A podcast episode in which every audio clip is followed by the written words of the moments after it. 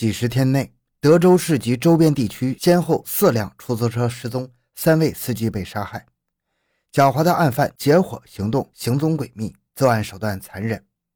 从案发举报开始，一边是警察日以继夜的摸排线索破案，一边是案犯光头等人继续杀人制造血案，杀人与破案同时交织进行着。光头一张可惧丑陋的面孔，曾几何时几乎成了冀鲁金一代出租车司机谈之色变、挥之不去的梦魇。没有人知道他的真实姓名。面对警察的追索，他毫不胆怯，走一地抢一方，抢车、杀人、劫财是他的家常便饭。两千零七年三月十日，在宁津香崖镇的张卫新河东河大堤上发现一具男尸，命案关天，公安民警全力以赴地投入侦破。他们转战了冀鲁金三地，费尽周折，案情一再山重水复。欢迎收听由小东播讲的。宁津三幺零系列抢劫杀人案，回到现场，寻找真相。小东讲故事系列专辑由喜马拉雅独家播出。两千零七年三月十日，宁津县象牙镇兴务寨村村民像往常一样在河滩上耕作，突然有人惊喊。在坡地上发现了一具男尸，报警电话打到了宁津县公安局刑警大队。很快，宁津县公安局副局长李万轩带着刑警大队民警赶到了。随后，原德州市公安局副局长张国庆、时任市刑警支队支队长谢元波、宁津县副县长、公安局长张宝振也迅速赶到，坐镇指挥。河堤上尸体仰卧，男性，五十岁，是被勒颈窒息而死的。两只脚一直穿皮鞋，另一只鞋丢失了。现场有两个人的足迹，一个是皮鞋的，一个是旅游鞋的，还有两个烟头。刑警们仔细勘探，每一寸草皮都不放过。李万轩的目光停留在死者的裤兜上，裤兜是由印有乐陵大酒店的手帕缝成的，并有少量血迹。死者脚上独留的一只皮鞋鞋底磨损程度比较高，鞋掌部有明显的磨痕。警方初步认为，死者是乐陵人，职业司机。裤兜内的少量血迹极有可能是作案分子掏钱物时所留的。电话迅速打到了乐陵市公安局刑警大队，调查是否有失踪报案人员。信息很快就反馈了，乐陵刚刚接报，确有一个出租车司机失踪了。随后，失踪者家属前来辨认尸体，确认死者是乐陵出租车司机刘某。很显然，这是一起抢劫出租车的杀人案。宁津刑警三十余人全体出动，第一站抵达乐陵，在乐陵市人民医院大门口，据同为出租车司机死者老刘的伙伴们回忆，三月九日，一个穿红色上衣的男子租老刘的车北去，谈价的时候提到一个地名河北寨子，医院当日的监控录像也证实了这一点。警方翻看的录像显示，三月九日上午九点三十三分，一个红衣男子于医院门口搭乘死者的银灰色柳州五菱面包车离开医院，但是影像模糊，无法辨识相貌。根据视频录像显示，那个红衣其实就是在那个时候出现在医院门口的，与警方观看的录像是分毫不差。但与监控录像中略有不同的是，红衣身边前侧有一个光头，而监控镜头的死角放过了这个形象丑陋的人。在医院门口，光头打量着三五成群停住的出租车。哎呀，这个车太旧了，那个司机小伙太壮。他攫取的目光在扫寻着猎物，目标出现了，一辆九成新的柳州五菱面包车，司机五十多岁，身材偏瘦，这正是最理想的猎物。看见了吗？就这个老家伙，车新。两个人佯装进了医院大门，光头操着蹩脚的天津话朝红衣说道。你去租车，你口音是本地的，方便。一会儿就说送病号到河北寨子，我装腿瘸。红衣略显无奈地走向前去。师傅，去寨子多少钱？一百。司机老刘说道。寨子镇位于河北南皮县，太贵了吧？红衣说。那最低八十。好吧，那就跟我去院里接病人吧。过了一会儿，红衣搀扶着光头一瘸一拐地上了车。司机老刘五十七岁，可算是老江湖了。哎，你们住院也不带行李啊？当老刘发现有点不大对劲的时候，就随口问了一句。红衣愣了，还是光头反应快。哎呀，行李前一天已经找车拉走了，我们晚出院一天。快到寨子了吧？老刘对这一带并不熟悉。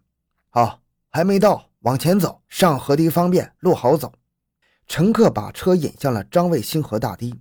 此时大堤上人烟稀少，车继续行驶，路面泥泞，车速也非常缓慢。老刘有点不耐烦，正想发两句牢骚，突然一把水果刀架在他的脖子上。光头已经等不及了，把车门关了，把钱拿出来。接着又朝红衣嚷道：“你怎么这么笨呢？把他抱住，别让他动。”随后，一根尼龙绳紧紧套在老刘的脖子上，刀子扔出，落到了红衣身上。老刘不顾脖子的窒息，拼命伸手去抢刀子。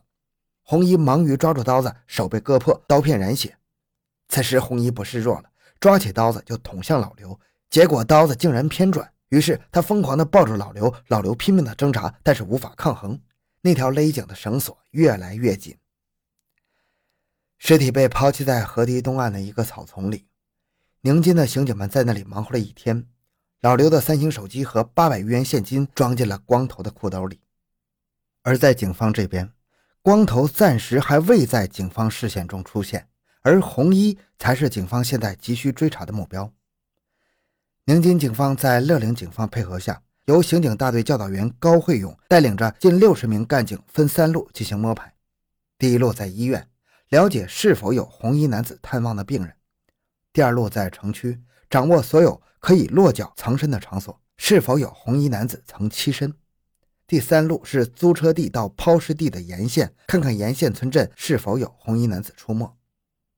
此时。张宝镇局长则一个人沿着租车地到抛尸地以及可能杀人地一段一段的量距离，反复计算出租车的行驶时间。走了近一百公里，初步掌握了案犯行走时的作案路线。四五天过去了，一路、二路没有任何线索，而第三路发现了红衣男子的轨迹，与张局长考察的路线相同。从乐陵出发，向北行驶，二四八省道收费站的监控录像里。出现了被抢车辆以及那个隐约显现的坐在副驾驶座上的红衣人。于是，从租车地到抛尸地，宁津刑警带着手提电脑和刻有红衣租车过程的光盘，沿着村庄查询。两县十二个乡镇，近两百个村庄，刑警们逐个排查，但是没有任何线索。附近县市的查案工作也早已经展开了，宁津、乐陵、河北的东光、南皮、吴桥都没有查到结果。奔波多日之后，他们又考虑到，一河之隔就是河北，案犯操有天津、河北一带的口音，北逃的可能性非常大。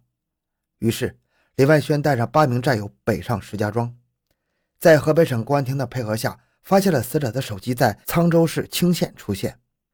这个消息如电光一闪，令人振奋。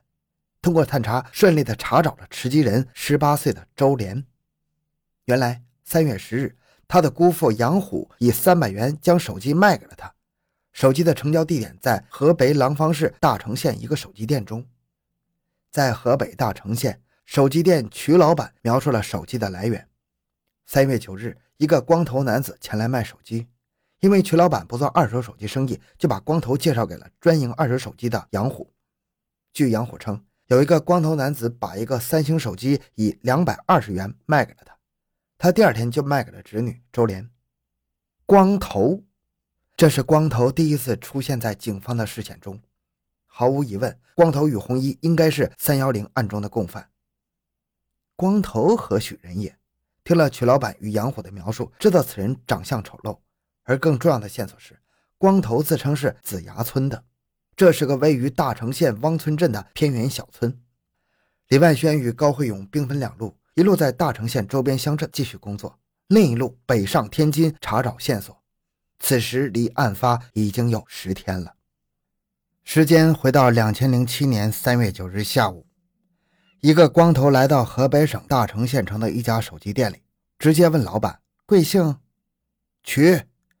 老板听得出这个人口音有些河北口音，就随口答道：“我有个手机不想玩了，给我个高价吧。”你哪儿的？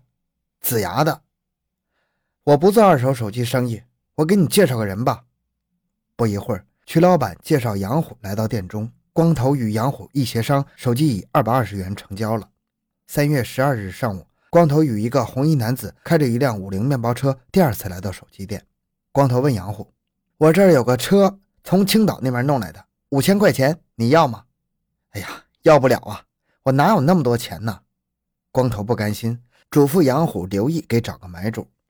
到了十二日下午，光头再次来到手机店，询问联系到买主了吗？杨虎声称不好卖，光头只好作罢。车卖不掉，光头只好与红衣开着车直赴天津寻找新的猎物。